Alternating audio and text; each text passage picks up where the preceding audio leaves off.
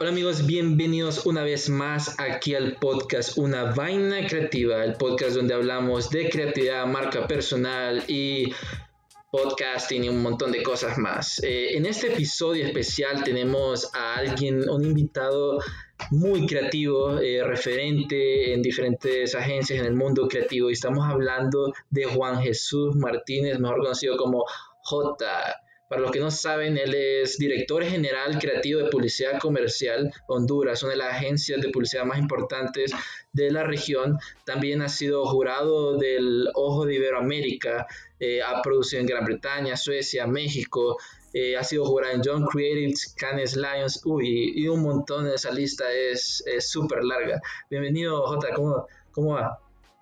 ¿Cómo estás, Jampi? Muy bien, muy bien, gracias por la invitación a ver qué tal nos va con esta vaina creativa que te has inventado. Me encanta el nombre, así que vamos a hablar. Ahora sí, como antes se decía de hombre a hombre, y vamos a hablar de creativo a creativo. Gracias por la invitación. Puedes preguntarme todo lo que quieras, que no te voy a responder absolutamente nada. Eh, antes de empezar, ¿es cierto, Jota, que es primera vez que, que está en un podcast? Sí, este, me da, me da, se me hace muy interesante todas esta, estas cuestiones de las entrevistas. Eh, generalmente, por formación, yo he estado detrás de las cámaras o de los micrófonos dirigiendo, no siendo el entrevistado, no siendo la referencia. El otro día me hicieron un live, este, no creo que se llama V-Live, eh, la plataforma y tardé como un año y medio en conectarme porque me puse así como, ay, ¿cómo se le hace? Y el chavo me decía, así como me dijo, paso uno para tontos y no hubo manera de, como a los tres días lo logré conectar y nos salió un programa muy interesante. Esta vez, este, esta, esta plataforma maravillosa de, de la música, por lo menos donde, donde me dijiste hace rato, es la primera vez de, que voy a entrar a, este universo y se me hace sumamente interesante. Me siento con todo, con toda la actitud para, para que nos salga algo interesante y superar los nervios que me dan y este, contarte alguna cosa más o menos interesante. Entonces ya está para ahí su currículum, una vaina creativa. El primer podcast que J estuvo. Tenemos ahí para, para escribir ese hito.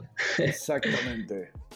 J, para ya empezar un poco del tema que vamos a estar hablando hoy, este, a mí me gustaría saber cómo ha sido ese proceso eh, suyo de ese crecimiento de ser un copy en Televisa, radio, haciendo mi noticieros, a ser director general creativo eh, y ser referente eh, entre los creativos de la región?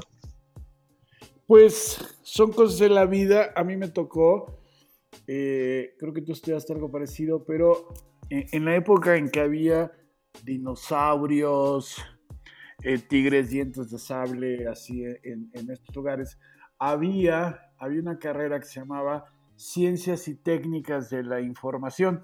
Y en esa carrera se llevaban materias como periodismo, como cine, como publicidad. La publicidad solo era así como los más fresas, los más tontos, los menos, los menos, los menos cool de la universidad estaban en publicidad. Los, los guapos, los exitosos, los, los, los, los más chingones estábamos en el área de cine, ¿no? Entonces, obviamente, pues la vida me, me, fue llevando, terminé la carrera y entonces había muchas cosas de mucho y empecé a buscar trabajo, pues no, no, no había trabajo, este, no había trabajo de lo que yo quería, quería tener un, eh, me quería llamar este JJ Spielberg y pues no, ya está, ya me habían ganado, ya me habían ganado el puesto y eh, conseguí un trabajo en la XW, Televisa Radio, eh, y escribía mini, mini noticieros de tres minutos. Y un día me dijeron, no, no solamente los vas a escribir, los vas a escribir y los vas a leer al aire.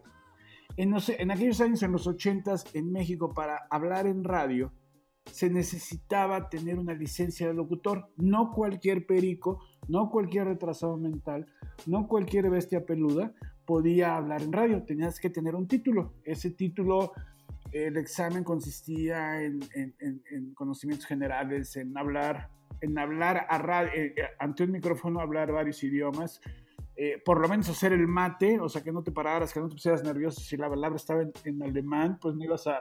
¿Qué, qué, dicen? No, pues, seguirle. Entonces, conseguí trabajo en la. Eh, colega, este, así más o menos de esa época, Jorge Ramos, el, ahora presentador de Univisión, este, trabajaba ahí y cuando le dieron el balazo a Ronald Reagan, él se fue a, a, Washington y a mí me mandaron a San Juan y Zuatepec, que, que había habido una explosión de, de depósitos de, gasolina o de petróleo, algo así. Y yo acabé en Centroamérica y él, él, acabó en Norteamérica. Los dos hemos sido inmensamente, inmensamente felices. Entonces, eh, la, la radio pues era, era, era bien matada. Me decían, no hay que hacer méritos, te va a tocar la, la jornada de 9 de la noche a 6 de la mañana, ¿no? Ok, no, pero ahora te va a tocar la de 7 de la mañana a 8 de la noche. me pasaba ahí las 24 horas en la radio y me divertía, me gustaba mucho. Y este, pero pagaba un poquito.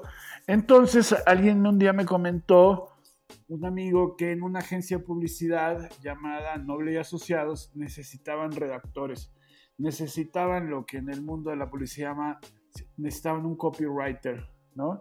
Entonces fui, este, el chavo que me iba a entrevistar no llegó nunca a la entrevista, y me dijo, acaba de llegar un tipo de Newport, en California, y anda buscando un copy. ¿Quieres hablar con él? Sí, claro. Me está en el baño. Y entonces me metí al baño, estaba ahí el chavo y, este, y me preguntó, este, ¿eres creativo? Y le dije, sí. ¿Te consideras talentoso? Por supuesto, le dijo. Me dijo, ¿tienes vicios? Muchos. Y me dijo, la chamba es tuya. O sea, en un baño me hicieron cuatro preguntas, a una quinta pregunta me preguntaron cuánto quería ganar y en aquella época pedí un salario de dos millones de pesos, que eran como 20 dólares, pero suena así, dos millones de pesos al mes ganaba en aquellos años en, en la Ciudad de México cuando empecé a trabajar en publicidad. Pucha, qué, qué, interesante eso, una entrevista en el baño, cuatro preguntas al pecho y, y listo, pues. Claro, de eso se trata lo que vamos a hablar. O sea, todos tenemos historias, todos contamos historias. Si tú te recuerdas, pues tu abuelo te contaba alguna historia de, cómo conoció a tu abuela, o de cómo tenía aquellos amigos vagos en la universidad, o cómo le fue en un viaje que hizo a Europa, o cómo hizo su, su bufete de abogados, qué sé yo, su consultorio médico, o, o tu papá, su vida cuando fue campeón en el Toluca, ¿sí? Y llegó y la primera vez que vio ese chorizo verde. Entonces, todos, todo lo humano, todo lo que hacemos, este, son historias. Estamos formados por historias, miles de historias tu primer día en la escuela, tu primer día en el kinder, tu primera novia, tu primer beso, tu primera chamba, el primer día que llegaste a la agencia, el, día que, el primer día que llegaste a la universidad, cuando tuviste tu carro, cuando te casaste, cuando te divorciaste, cuando, etcétera, etcétera. Estamos formados inmensamente por historias. Somos parte de la historia de tus papás, de la historia de tus abuelos. Hay una película maravillosa que se llama Tutumbi, toda una vida de Claude Lelouch, que era una historia así, cómo se conocieron tus abuelos, los abuelos de, de, tu novia, cómo se conocieron tus papás, cómo se conocieron tus papás para hacer posible que en un momento dado tú conocieras a tu novia, a tu esposa, ¿me entiendes? Es al final, esa es la manera en que uno tiene para contar la vida de, la humanidad, o sea, somos una historia, ahorita podemos contar cinco meses de pandemia, cinco meses aislados, lo que te ha pasado, que si te has peleado con tu mamá, que si te has peleado con tu hermano, que si qué sé yo. Eh, todo, todo lo que hacemos son historias. Y algo muy interesante que, que, acaba de decir es que todos estamos formados de historias y es por eso de que dicen de que una de las formas más eficaces de conectar al público es contando historias, lo que hablamos, eh, lo que en publicidad se le dice también storytelling. ¿Usted cree que las marcas deben de apostar más a, contar historias eh, y cómo ahorita lo pueden aplicar al mundo online? Pues a ver, eh, ¿qué marca es amada por casi toda la humanidad y siempre nos cuenta una historia? Rara vez habla de sí, rara vez habla de, qué está hecho, de qué, qué, qué ingredientes lleva, y sin embargo todos la tomamos y sin embargo cada vez que vemos un comercial de ellos nos emocionamos, sea de Navidad, sea del Día del Amor, sea del Día de la Madre. En cualquier época cuando Coca-Cola lanza un mensaje, nos está contando una historia y eso nos conmueve, son valores universales, lo entiende un japonés, lo entiende un gringo, lo entiende un mexicano, lo entiende un hondureño, ¿sí? Pareciera la receta fácil, eh, se necesita mucha mucha comprensión para hacer ese clic, ese match. Eh, de repente alguien que vende una hamburguesa, no, no, yo lo que quiero poner es que el vaso es bien grande, la hamburguesa es bien grande con muchas papas, mucho hielo y solo vale 100 lempiras, ¿no? Eso no crea nada, o sea, la gente ya sabe en automático que las empresas de fast food generalmente tienen promociones, a veces ya ni llegas y ni pides ni pides este, tu hamburguesa, sino preguntas cuál es la oferta del día y con esa te vas y no pasa absolutamente nada, no hace daño. Pero las marcas que nos conectan, que nos, eh, como marcas como Audi, como Volkswagen, como Ford, como Coca-Cola, como Pepsi, este, Nike. Eh, como los eh, Nike, Adidas, todo eso, te cuentan historias, ¿no? Eh, hay momentos que son súper revolucionarios, hay momentos que, que te dicen algo y eso genera que tú ames, que tú traigas esa marca, más allá de que la use un papacito como Cristiano Ronaldo, como Messi, este, la marca te está hablando a ti, no, no es que use a esa referencia, te está diciendo a ti y si te fijas uno puede pagar 4 o 5 mil empiras por unos tenis y pareciera que a uno le sobra la plata. No, pero han generado tal conexión eh, contigo que te mueres por usar esa marca, por consumir esa marca, por portarla, por traer. Así es. Eso, para eso es el storytelling. Y algo, algo curioso porque todas esas marcas que nos está diciendo como Coca-Cola, Audi, Nike, Adidas, bueno, Nike Adidas apuestan más como esos, como lo más eh, motivacional, pues que uno sí puede, ¿verdad? Eh, apostando a los valores de la marca. Ya vamos a hablar un poco de los tipos de storytelling que hay, pero yo quiero agregar, no sé, J, si ha visto como el ad que hizo Fortnite. Eh, con, eh, como diciendo, contando la historia, no contando una historia. Eh, Fortnite hizo un comercial como atacando a Apple porque copió el mismo, no lo copió, sino como que lo transformó el, el comercial que Apple hizo contra IBM en 1984. Eh, porque los querían banear. Entonces, mucha gente está hablando de eso, de cómo agarraron esa historia contando de que no los iban a, no los iban a derrotar, pues. Vamos, vamos por partes. ¿Qué es Fortnite? Fortnite, bueno, Fortnite este, es un tipo de videojuego que es muy popular entre los jóvenes y... ¿Cuál era la problemática? Creo que eh, el problema era de que eh, de todas las plataformas Mac, iPhone, entonces iban a bajar estos juegos, ¿no? Ajá, exacto. Sí. Entonces, era una especie de... Eso es lo que yo entendí.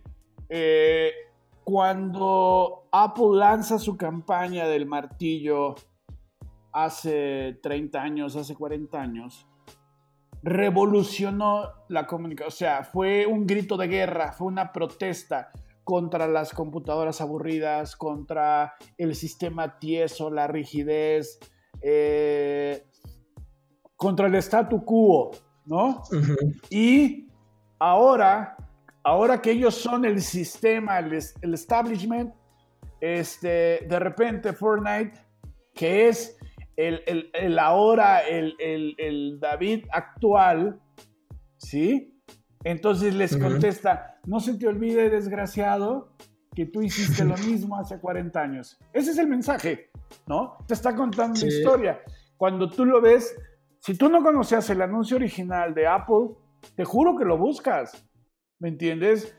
Y este, este tiene una carga de ironía, hay como cierta maldad en el de Fortnite, ¿no? Se está un poco burlando, diciendo, luchaste para, para destruir el sistema, para convertirte en el sistema, luchaste contra el dictador para acabar siendo el dictador, ¿me entiendes?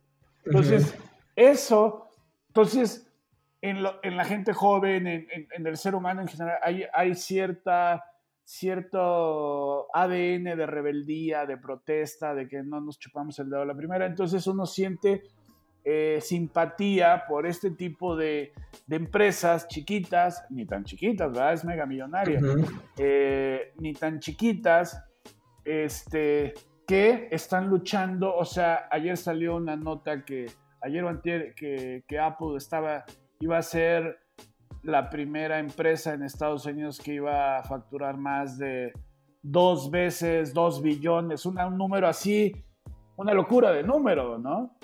Sí, sí. Entonces, eh, de repente, pues como ellos ahora son el, el dios, pues hay que atacarlo. De eso se trata.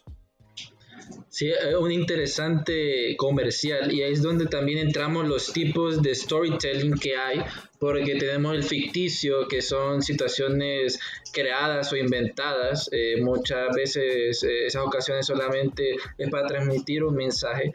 También tenemos la parte histórica, como quedando nostalgia de una marca que ha estado bastante tiempo en el mercado eh, hay otro tipo de storytelling que es eh, situaciones reales de consumo, que es como el más famoso o el, que más se aplica, pero es difícil también conseguir como esa situación real. No sé qué usted opina.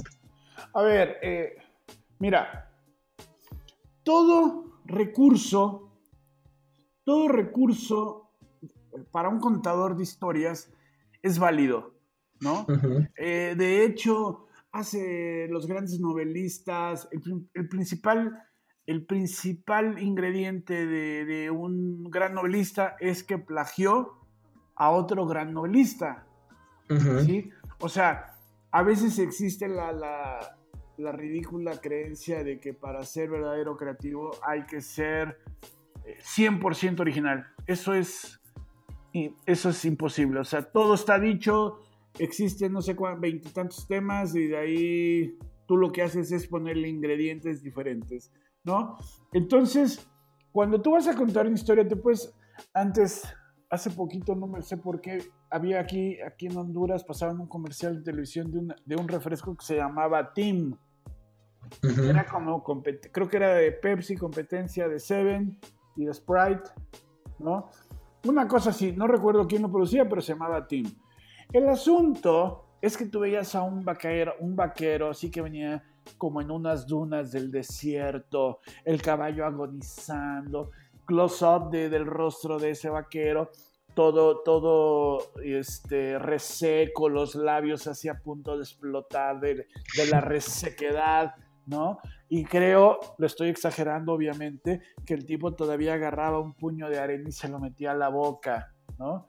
O sea, la cosa era sentir el extremo total, la exageración absoluta de la, de la, de la sed, ¿no? Y entonces decía al final, había una locución que decía, eh, Tim, para la peor sed, ¿no?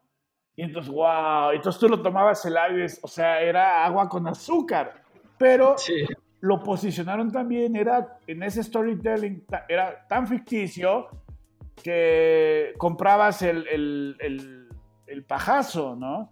Hubo un comercial muy viejo de Volkswagen que, este, que había un tipo que era todo, todo cuidadoso, todo serio, todo formal, ¿no? Y se moría el tío millonario que no les dejaba la plata, que no sé qué, y entonces decía, mi sobrino fulano tal, que es tan ahorrador, tan económico, le dejo mi Volkswagen, O sea, el Volkswagen era el carro para los eh, la gente súper ahorradora. Y ese es el principio de la comunicación de Volkswagen, ¿no?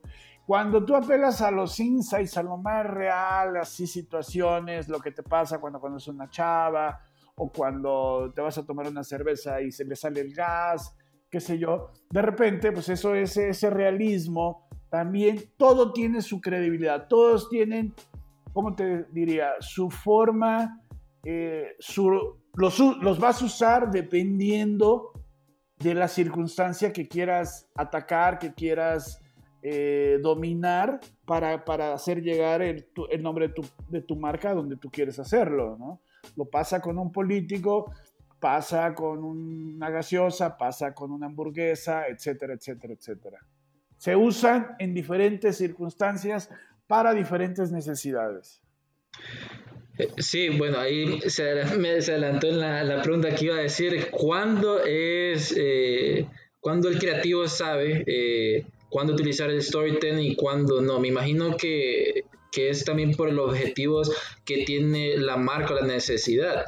Pero muchas veces eh, los emprendedores eh, que vienen comenzando eh, apelan a ese proceso de storytelling de cómo han ido creciendo. Gary Vee lo dice mucho como cuenten su proceso hasta llegar a la cima, que eso es importante. Sí, a ver, a mí como, como herramienta, ¿me estás escuchando? Sí, sí, sí. A mí como herramienta el storytelling me encanta. Eh, en Honduras todavía es poco usado, creo que se usa poco.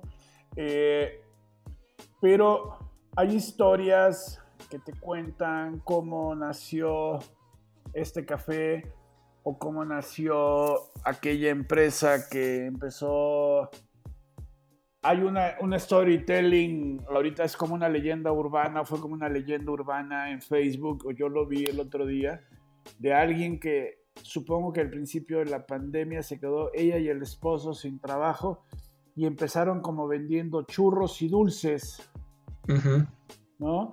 Y de los churros y dulces de repente incluyeron arroz y frijol, y del arroz y frijol incluyeron una salsa de tomate y una salsa picante y un chile habanero y otros dulces y rosquillas. Y de repente el otro día pusieron que tenían ya un catálogo como de 80 productos. Se convirtieron en una especie de distribuidora en pequeño, ¿no? Y se empezó a manejar de que apoya local, de que hace esto. Entonces eso te generaba un montón de simpatía. Hay un montón de gente el que no está haciendo pan, está haciendo pizza, pizzas, está haciendo pasta, está vendiendo verduras, conozco a alguien que está trayendo pescado del sur, en fin, la gente está reinventándose y, y tú estás conociendo esas historias de éxito, aunque sea ahorita en chiquito, y te genera simpatía, te, o sea, hay gente que dice, en lugar de comprarle a la franquicia internacional de pizzas, que es multimillonaria, a comprárselo a mi vecina, que además su hija está bien guapa, ¿no? Ayudo a la familia, mi futura esposa no se va, no se va a morir de hambre y todos vamos a ser felices, ¿sí? es, eso es, una, es una forma de contar una historia eh, eh, que va siendo, es orgánica, va creciendo solita y a la gente le encanta. O sea, un, negocio de comida rápida me va a poner, este, tenemos donas al 2 por 1 cheque vos. ¿No? Sí, no, Está atractivo. No pasa nada. En cambio, el otro día apareció un muchacho que hacía pan, que no lo hacía siempre, pero que su abuelita estaba aburrida, y su abuelita era una gran cocinera, una gran repostera, y estaba vendiendo donas, ¿no? Y entonces, con la paja de que le ibas a ayudar a la abuelita, después nos enteramos que el muchacho se había quedado sin trabajo y convenció a la abuela de hacer el negocio y están vendiendo, qué sé yo, 100 donas diarias, ¿verdad? Entonces, se están metiendo un billetillo. Pero te digo, su historia, la historia, cuando oyes la historia de Spielberg, cuando oyes la, las historias de Steve Jobs, cuando oyes cómo empezó toda esa gente, la, cuando oyes la historia de Levi Strauss, este, de los jeans, cuando oyes historias de, de este Ferragamo, de que llegó a San Francisco, era zapatero y le ponía tanta crema a sus tacos que se volvió una marca súper cool. Entonces, ese tipo de cosas, la gente se emociona, la gente... El otro día estaba viendo aquella película de Fórmula 1, ¿cómo se llama este hombre? Este actor, Matt Damon. Este, eh, la rivalidad entre Ferrari y Ford. ¡Wow! fascinante, fascinante. O sea, por el pique, por el pique de Ferrari, Ford llegó a ser los mejores carros de Estados Unidos. ¿No?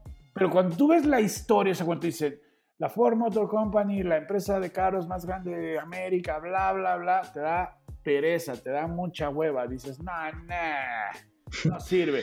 Pero cuando dices esas historias como de esfuerzo, individual, como que ayudó a miles de familias. Esas cosas emocionan, ¿no? Por eso, por eso muchos productos aparecen pseudo casualmente en películas y hasta te caen bien, ¿no? Te, te, te, agrada la onda. Entonces, así es como, como hay que usar este, este tipo de, de herramientas de comunicación. Y mucha gente habla también en que está el story selling, ¿verdad? Eh, está entre storytelling, de contar historias, pero también en utilizar las historias para vender, que muchas de las marcas andan buscando eso. No sé si nos puedes como aclarar más o menos entre las dos cosas. A ver, todos, todos son variantes de lo mismo. El otro día estaba, también existe el story doing, ¿no? Es algo que te invite a una acción como para tener conciencia ecológica, como para ayudar a, este, a salvar el planeta. O sea, eh, mucho bla, bla, bla, bla, bla y poco hacer. Entonces hay que hacer más y hablar menos. Es, es una posición. El, el, el story selling, ¿para qué me va a ayudar? Para cerrar una venta, para enamorarte, para engancharte cuando eh, el story, el story eh, selling es como cuando estás cuenteando a una niña, como cuando la estás enamorando, eh, o sea, ese día te cepillas bien los dientecitos, te afeitas, te peinas, te echas talquito, te pones desodorante, la loción de tu papá, ¿no? Este, llegas bien Catrín y cuando le vas a hablar, cuando le vas, o sea, vendes lo mejor de ti. O sea, jamás nunca nadie va a llegar y decir, ¿sabes qué? Soy bien aragán, me levanto el sábado y domingo como a las 8 de la noche a desayunar y paso bien bien todo el día. O sea, nadie te va a querer, nadie te va, nadie te va a aceptar, ¿me entiendes? Entonces tú digas, no, me encanta ir a la Villa Olímpica a correr, corro 45 kilómetros diarios, subo al latillo, me voy caminando hasta el Piliwing, ¿no? Y este y todos los premios que tengo ahí de creatividad me los he ganado yo solo. O sea, eh, esa paja eh, aplica al, al, storytelling, ¿no?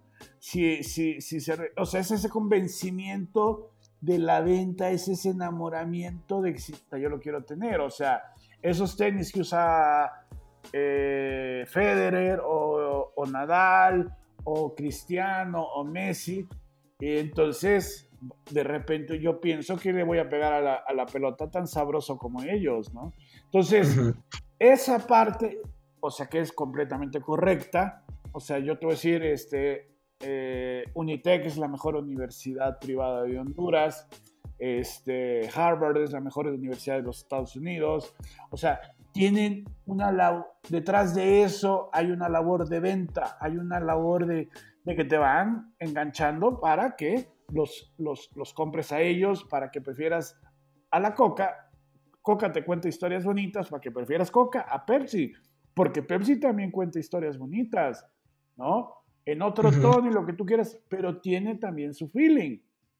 Y si fueran tan, tan líder una y tan lejana la otra, no, no harían, no harían publicidad los dos. O sea, significa que los dos se respetan. Entonces tratan de ver quién conecta más con las personas, con los jóvenes, con los niños, con los adultos, con los abuelos. Tienes que conectar, ¿no? Las marcas de celulares, si le van a hablar a tus abuelitos, te prometo que deben de decir, este es un celular para gente así, este, un poquito lenta de, entendimiento, ¿no? Y no le vas a decir, a, no le vas a ir a llegar a decir a, tu abuelo, es que eres medio bruto, abuelo. No, al contrario, decir, este es un celular para gente que tiene todo el tiempo del mundo. ¿Sí me entiendes? o sea, hay que, le tienes que hablar, no es lo mismo dirigirse a tus papás que dirigirse a ti, no es lo mismo dirigirte a tu abuela que dirigirse a tus papás, o ¿me entiendes? O sea, cada quien tiene sus pilas, sus fobias, sus locuras, sus vicios, sus mañas, y la idea es que tú logres conectar con cada uno, o sea, de repente, si yo me entero de que tu abuela es mega millonaria y ella es la del billete, tengo que hablarle a ella. ¿De qué me interesa hablar con tu hermano que es bien pelado? ¿Me entiendes? Entonces, tengo que, por eso se hacen tantos estudios, por eso estás adivinando cómo se les dice, cómo se les habla, cómo, a dónde los voy a invitar, este, a dónde los voy a llevar, quién va a ir al estadio, quién va a ir a un hotel, quién va a ir a la iglesia, quién va a ir a misa, quién va, ¿me entiendes? O sea, vas detectando y vas conectando la forma de, eh, de acercarte a esa gente para que lleguen a hacer una transacción comercial contigo o con tu producto. No, y sí, toda la, toda la razón, Jota. Eso de conectar con las personas es sumamente importante eh, en cuanto al storytelling y el story selling, porque también vemos el ejemplo de Open English, que a través del humor también daban una historia, pero vendían al mismo tiempo. Y ahora lo vemos son, ahorita en la pandemia, o sea, mucha gente eh, va a Open English porque tiene tiempo, están suspendidos o quieren aprender más inglés porque quieren aprender sobre marketing y Open English le da esa posibilidad de, hablar inglés y abrir sus puertas. Hay otra cosa que eh, me gustaría saber, eh, Jota, porque también hablaste sobre conectar a las personas. El creativo, el reto que él tiene eh, es vender una idea, pues el creativo puede generar la mejor idea, el mejor comercial, la mejor campaña, el mejor storytelling de su vida, pero el reto es cuando esté enfrente del cliente y poder vender. ¿Cómo eh, durante todos estos años, eh, qué cosas usted ha aprendido a, a, no hacer y sí hacer en cuanto a esa venta y exponer el proyecto enfrente al cliente? Ok, primero que nada, primero que nada, tener bien claros cuáles son mis objetivos. Bien claro, o sea, eh, Jean-Pierre Cruz quiere ser presidente de Honduras. Listo. ¿Qué tengo que hacer? Hacer esto, esto, esto, esto y esto y esto y esto y esto y esto otro. Perfecto. ¿No? Tengo bien claro.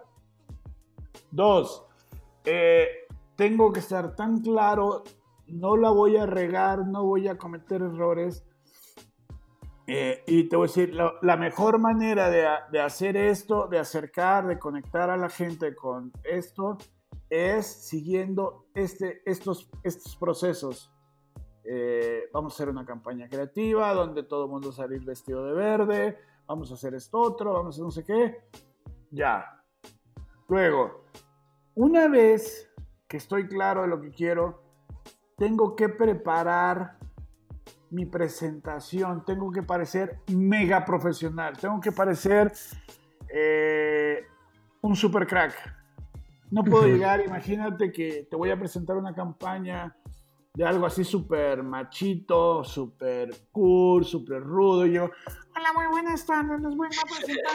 Ah, o sea, olvídalo, olvídalo, no va a pasar nada, ¿me entiendes? tienes que llegar, o, o, si llegas, este, miren, bueno, no estoy seguro si es lo que necesitan, pero ah, no, no, pero ¿saben qué? Eh, o sea, tienes que enamorar, tienes que convencer, como, como, supongo que has oído aquellos speech que se echaba Steve Jobs, ¿no? Que de repente el tipo, en una sola frase, en una idea, te convencía de la, de por qué era conveniente que tuvieras un iPhone, ¿no? O, un este, iPad, o un, iPod, todas esas cosas que él fue desarrollando, parecía tan como que de verdad, o sea, en tu vida los habías visto, pero el tipo te hizo sentir que si no lo tenías, no eras nada. Entonces, eh, te digo, hay que estar bien claro el tipo de propuesta que le vas a presentar, hay que, hay que estar bien seguro, esa, esa propuesta tiene que estar bien defendida, bien sustentada y practicar, practicar este, para llegar y convencer a tus eh, probables clientes. La gente se enamora cuando te siente seguro, cuando, siente con, cuando se, te siente que no, que no lo quieres solamente estafar, sacarle la plata, ¿no?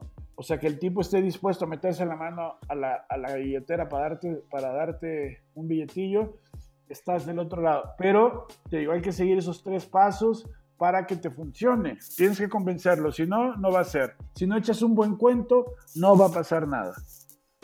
Eh, hablando sobre el cuento, tengo entendido, bueno, los pitches de, de startup que son como de tres minutos eh, máximo, yo he visto que ellos tienen como un, un proceso. Primero es, pueden iniciar con una pregunta o alguna data, después cuentan una historia eh, para crear esa conexión y después miran cómo, cómo están resolviendo ese problema y presentan la idea.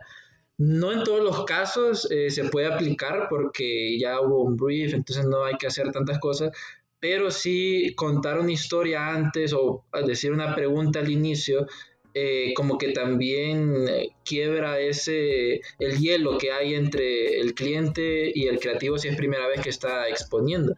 Sí, mira, te voy a contar una anécdota de una vez yo vi a un joven creativo en una presentación para Loto llegó y empezó a contar la historia de un amigo que tenía un problema de discapacidad, ¿no? Sí. Este, creo que era para vender eh, eh, una idea de tener puestos en el estadio que fueran para gente con silla de ruedas, ¿sí? Eh, y cualquiera que no supiera el origen de la historia cuando yo a esta persona, decía, wow, qué hombre tan noble, qué lindo estar pendiente de esa gente. Sí debe haber un montón de hondureños con problemas de discapacidad que necesitan ir, que quieren ir al estadio y no pueden porque solo hay gradas. Sí hay que apoyar esta causa. Entonces, cuando contaste esa historia, rompiste el hielo.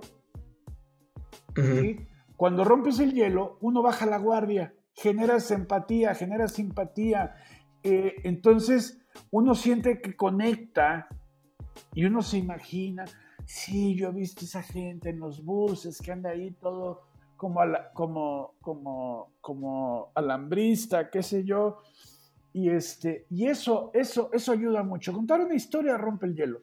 Empezar una idea, una propuesta con una pregunta rompe el hielo.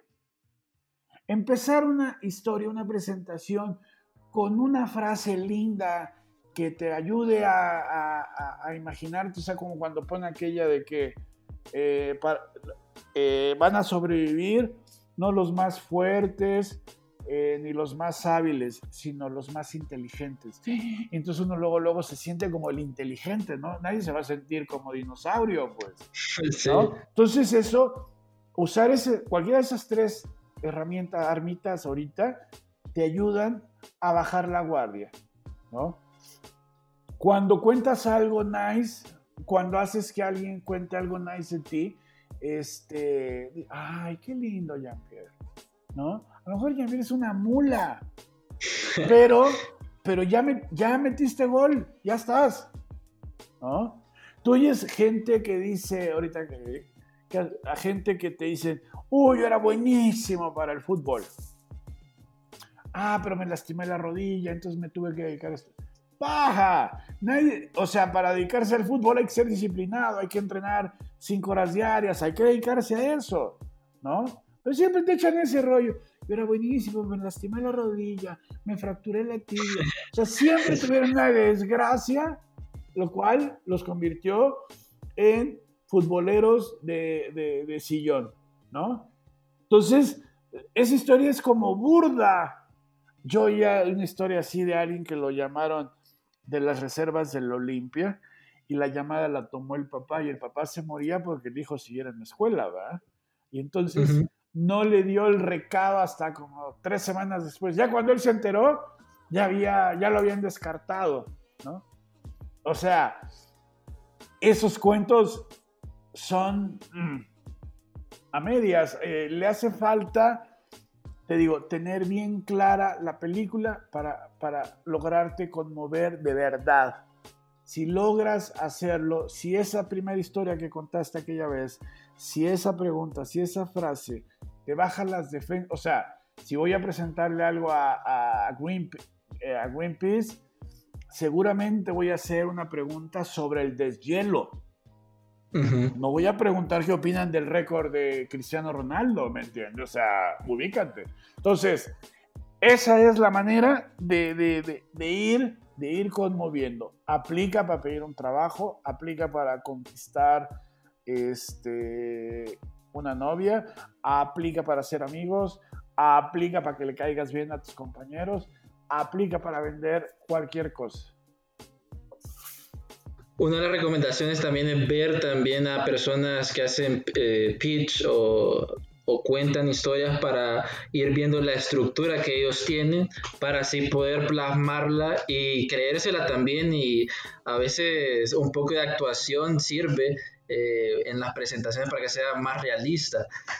Em, aquí es donde viene la otra, otra pregunta, Jota, que a mí me gustaría, porque sabemos que usted fue jurado eh, en eventos importantes, pero muchos de los creativos cuando presentan una idea o cuando, cuando están eh, haciendo una campaña piensan en premios. Eh, ¿Qué consejos le daría a aquellos creativos que quieren estar en John Canes o en los Canes? rápido. Una, que se preparen. Dos, que se preparen más. Tres, que se vuelvan a preparar.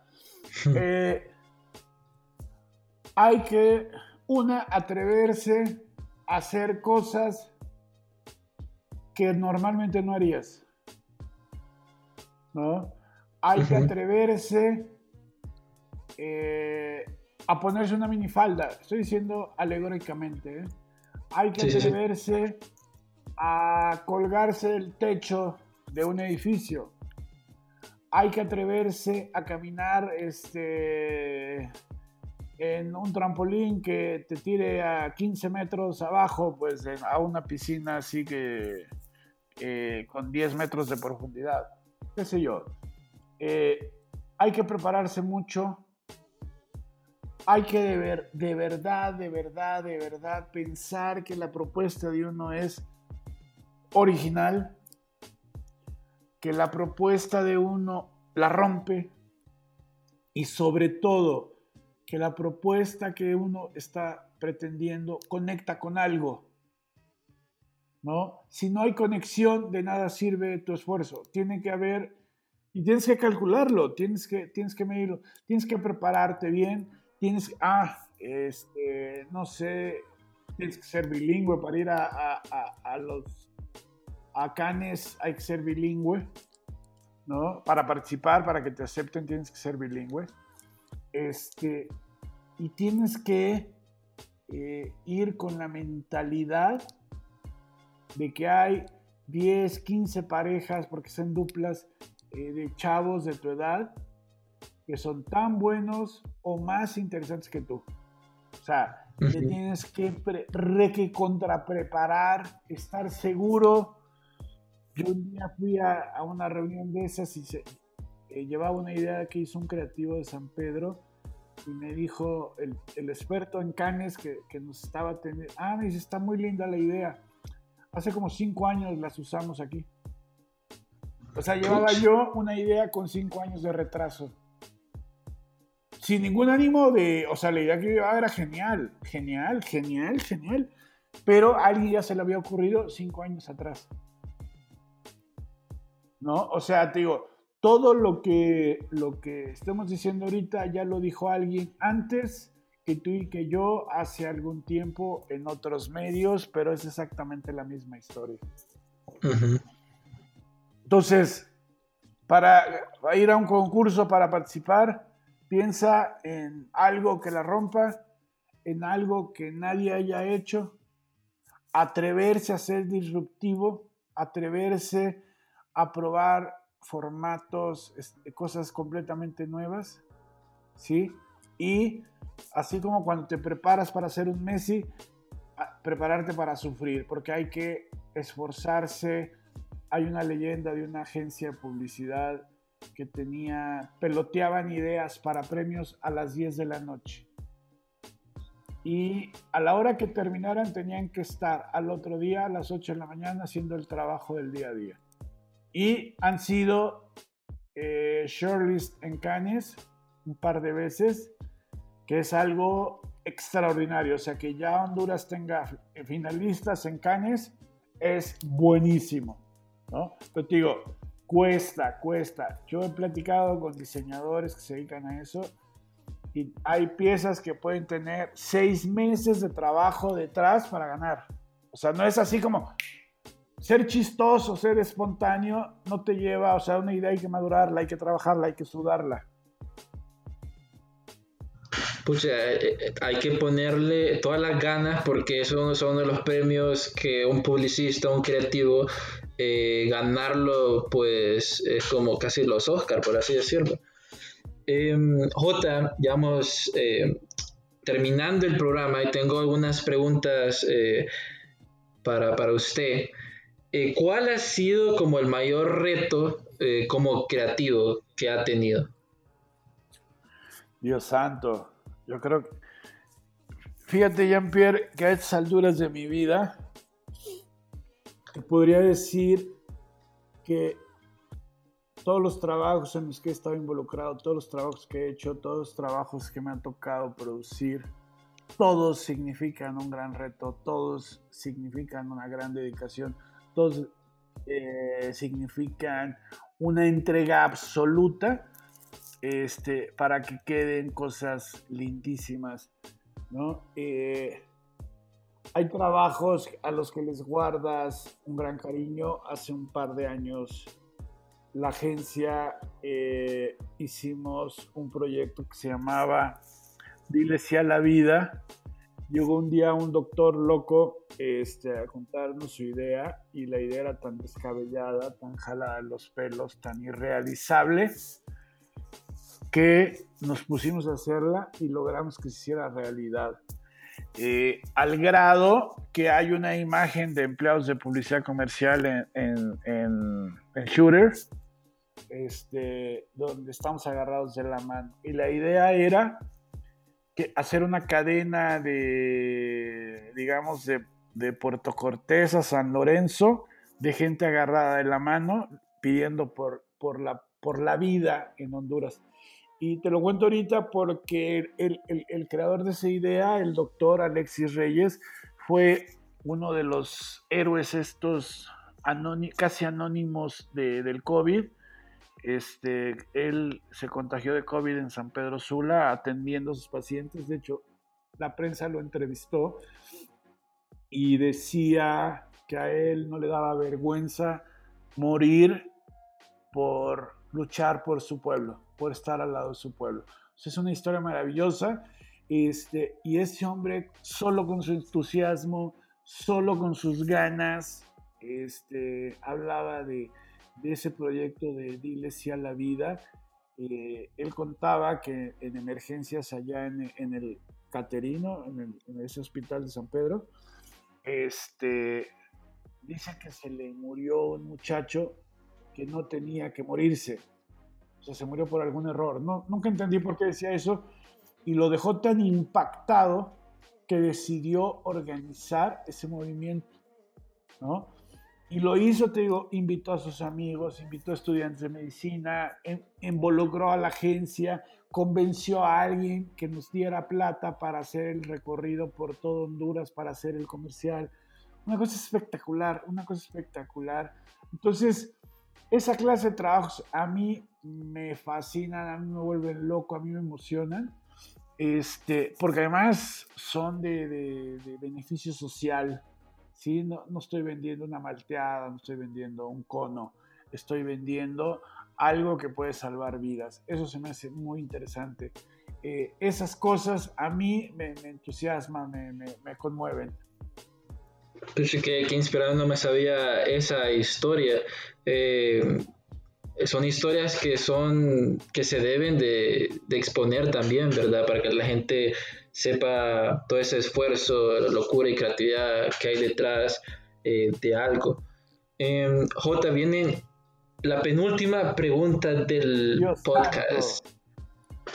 Eh, ha sobrevivido a su primer podcast, ha ido, ha ido bien. ¿Qué le diría usted al joven J? le, diría, hazle caso a tu papá, sé médico. nada, nada, le diría, eh, Jotita, eh, con pensamiento actual, lo que quieras hacer, lo que te entusiasme, lo que te emocione, lo que te vuelva loco, lo que enriquezca tu vida, hazlo con toda la entrega, con todo el corazón, con toda la honestidad posible. Y jamás renuncies a lo que quieres hacer y nunca te rindas. Jotita, tienes una vida por delante y la única manera de llegar a la meta es haciendo algo que te vuelva loco cada día de tu vida. Qué, qué, qué cool eso. Bueno, Jota, este viene el segmento del podcast en donde. bueno, ya me voy, no eres tú, soy yo, que tengo que ir a donde... las gallinas. donde yo le pregunto una, un, puede ser un acertijo, una adivinanza, cualquier cosa al invitado y lo tiene que responder en, en 30 segundos. ¡Madre Santa! Sí, hasta, hasta ahorita voy 2 a 0 porque mis otros dos invitados no pudieron responder, entonces voy ganando. No me hubieran dicho, me hubieran dicho. Dale pues, a ver, voy a hacer el ridículo. ok, es un acertijo. Ok. Y va así. Doy vueltas y no soy tiempo. Un secreto sé guardar. Si no me cuidan, me pierdo. Con mi nombre sabrás dar. Espérate que se te fuiste. Otra vez, pues. Doy vueltas y no soy tiempo. Un secreto sé guardar. Si no me cuidan, me pierdo. Con mi nombre sabrás dar. ¿Con mi nombre qué, perdón? Sabrás dar. Ok. Si no es el tiempo y da vueltas, y si se pierde me puedo volver loco, te voy, a, te voy a ganar esta vez, te voy a ganar esta vez, porque es una adivinanza que yo le decía a mis hijos. Así que eh, sirve para abrir puertas, para abrir el carro, para encender el carro, para quitar candados, etcétera, etcétera, y para conquistar el mundo. Es la llave. Exacto. Felicidades, Jota, por ser, por ganarme en esta vez. muy buena, muy buena, muy buena. Pero sí, efectivamente es la llave.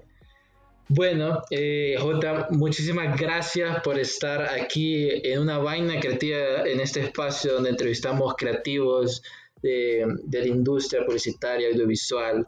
Eh, esperamos que, también pueda, como decirle a sus amigos que por fin pasó el test de estar en un podcast. Gracias, estuvo, estuvo muy interesante. A ver si siento que hablo rapidísimo. No sé si la gente me entienda. Creo que sí me deben de entender, pero me estoy dando cuenta que llevamos 53 minutos y 35 segundos en este momento. O sea que hemos hablado un buen, ¿eh? Un buen. Sí, sí. Mucho, mucho sobre la importancia del storytelling, que es algo muy importante que las marcas y los emprendedores y las personas que quieran hacerlo deben de aplicar porque a través de la historia, las historias siempre perduran, pues, y siempre la gente los recuerda. Siempre todo se basa, repito, como te dije al principio, todo se basa en, eh, somos contadores de historias, eh, hay cosas, este, ¿cómo se llama? Eh, las radionovelas empezaron en Cuba eh, donde estaban las, la gente, las mujeres que doblaban este, la hoja del tabaco para hacer los puros, como se aburrían, entonces tenían a alguien que les leía las grandes novelas, ¿sí? Y de las grandes novelas, había un lector, un leedor de novelas en, las, en, las, en estos lugares, y cuando llegó la radio, empezó a ver radionovelas y se los ponían a las mujeres, las mujeres fascinadas, trabajaban más, hacían más puros con tal de estar oyendo la novela. La novela la radionovela, perdón, se convirtió en telenovela. ¿sí?